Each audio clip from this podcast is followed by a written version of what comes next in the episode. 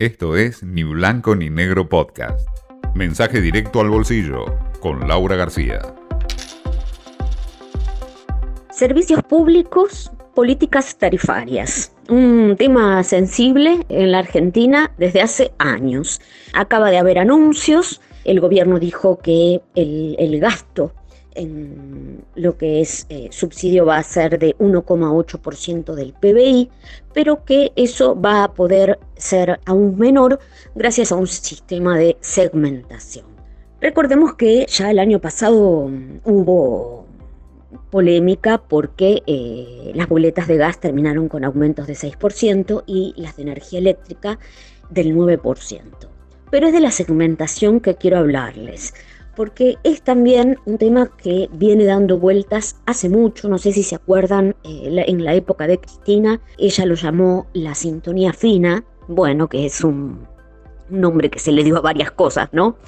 Porque es difícil de aplicar realmente la segmentación. La segmentación busca básicamente llegar como destino a el hogar que realmente necesita la ayuda social para el pago de la tarifa. Pero bueno, en aquel entonces se había puesto en evidencia que había gente en Recoleta y Puerto Madero que cobraba con subsidios, que pagaba, perdón, con subsidios envidiables.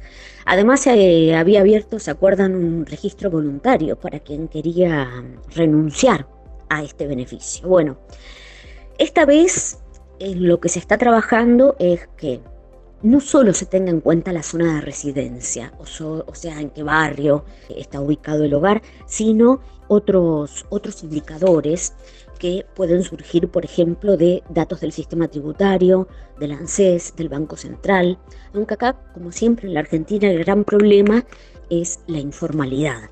Y también se, espera hacer como un rastreo mucho más eh, minucioso de lo que es la titularidad, porque hay muchos domicilios que, en los que figura un titular que ya no reside ahí, sea porque se mudó eh, o es alguien que alquila o alguien que falleció, en fin.